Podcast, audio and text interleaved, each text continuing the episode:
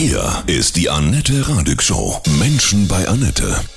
Heute bei mir zu Gast Dr. Patrick Peters aus Luxemburg. Guten Morgen, Patrick. Grüße dich. Guten Morgen, Annette.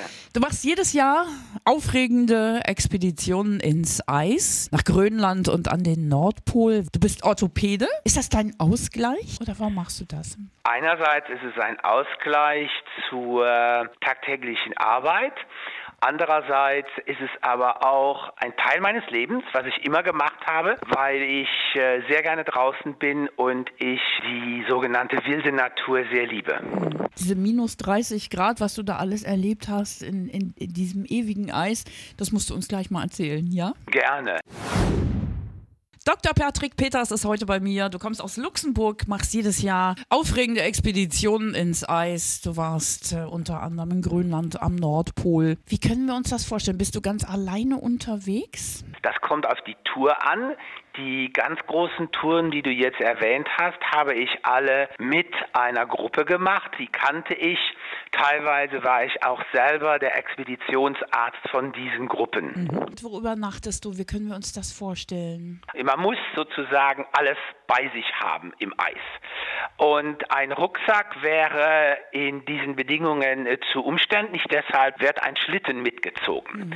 Diese Pulka liegt ein Sack drauf, wo die gesamten Artikel, die man braucht, um im Eis zu überleben, drin sind. Schläfst du dann auch richtig im Eis, also mit dem Zelt und so? Ja, wir haben also äh, Expeditionszelte dabei. Dann wird eine erste Isomatte gelegt, dann eine luftaufgeblasene Isomatte und dann kommt der Schlafsack. Wahnsinn. Wie fühlt sich das an? Bei wie kalt ist es so maximal? Minus 30, 40? Ich selbst habe schon bei minus 42 geschlafen draußen. Im Zelt selber wird die Temperatur aber meistens deutlich wärmer. Wenn man jetzt zum Beispiel bei der letzten Expedition morgens aufgewacht ist, da hatte man dann im Zelt zwischen 0 und minus 15 und draußen waren es dann zwischen minus 20 und minus 26. Wie fühlst du dich bei dieser Kälte? Kannst du uns das in Worte fassen? Sehr gut, frisch.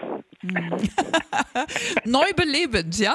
Genau, ja, ja wie eine Kältetherapie sozusagen. Ja. Also du brauchst diese Herausforderung, den Kampf mit dir und der Natur, ne? oder? Man kämpft nicht gegen die Natur, sie, sie hat ja nichts gegen einen, sondern man, äh, man geht dahin, um einfach in den Elementen, die da sind, die emotionslos sind, die keine Gefühle haben, die einfach da sind, die sind neutral, einfach zu sehen, wo man hinkommt, was man machen kann und aber auch teilweise, um sich selbst zu entdecken.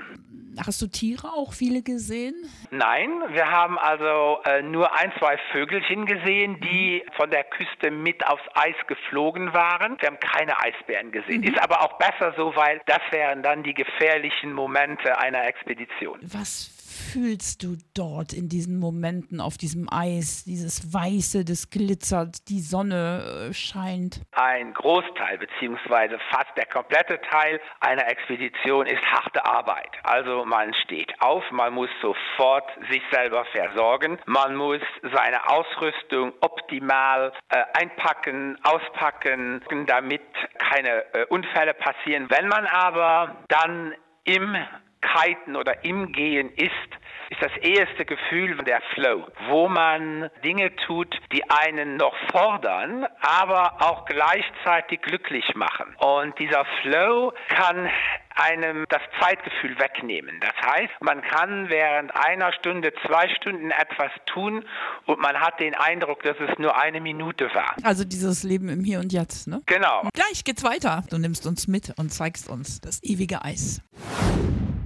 Dr. Patrick Peters ist heute bei mir. Du kommst aus Luxemburg. Du bist Orthopäde und als Ausgleich machst du jedes Jahr eine Expedition ins Eis. Wenn du auf dem Eis bist, ähm, kitest du da auch? Also du fliegst übers Eis? Genau. Vielleicht darf ich noch dazu fügen, dass ich ausgebildeter Expeditionsarzt bin und dort auch international sehr viel tätig war. Ich habe also eine gute Ausrede, um meine Passion mit meinem Beruf zu verbinden. Klassischerweise hat man Hundegespanne genommen genommen. Dies ist aber teilweise sehr umständlich, da man äh, für die Hunde Nahrung mitnehmen muss und jeden Tag sehr viel Wasser schmelzen muss. Und jetzt zur Zeit äh, werden die großen Langdistanzexpeditionen fast nur noch mit der Hilfe von Windkraft durchgeführt. Das, das ist bestimmt ein tolles Gefühl, ne? Ein ganz tolles Gefühl. Mhm. Ich stehe also auf Skiern, bin mit einem Gurt vorne, mit meinem Lenkdrachen verbunden, der mich nach vorne zieht und habe hinten an meinem Gurt meine Pulke hängen, sodass, wenn ich nach vorne gezogen werde, gleichzeitig meine Pulka mitziehe. Wie kommst du verändert zurück? Tiefenentspannt fast, ja. Und meistens mit der Idee, schon wieder ein neues Projekt zu unternehmen. Mhm. Also es ist, treibt dich weiter und weiter, ja? Ja, selbstverständlich, ja. Ich denke, was du dort machst, dir gönnst, ja, jedes Jahr diese Auszeit eben auch zu nehmen, das ist ja auch ein Männertraum generell. Sollte das jeder aus deiner Sicht machen, mal aussteigen, immer einmal im Jahr und, und, und sowas Forderndes auch äh, ausprobieren, um sein Potenzial kennenzulernen? Also sicherlich sollte jeder im Leben mal was Forderndes machen, weil er sonst eingeht. Wenn man sich nicht selber neue Ziele setzt, wird man vertrocknen. Was sagt deine Frau, wenn du immer im Eis unterwegs bist? Ich habe das seit jeher gemacht, seit wir uns kennen. Auf der einen Seite weiß sie, dass ich sehr, sehr sicherheitsbedacht bin und auf der anderen Seite weiß sie, dass ich das sehr gerne tue und deshalb lässt sie mich das auch machen. Und ich finde es äh, generell wichtig, wichtig, dass Partner, die so lange zusammen sind, sich vertrauen und auch solche Freiheiten, zum Beispiel bei mir für solche Expeditionen lassen. Was sagen deine Patienten, wenn du, du bist ja Orthopäde in deiner Praxis, wenn du wiederkommst? Die sind doch bestimmt auch beeindruckt, oder?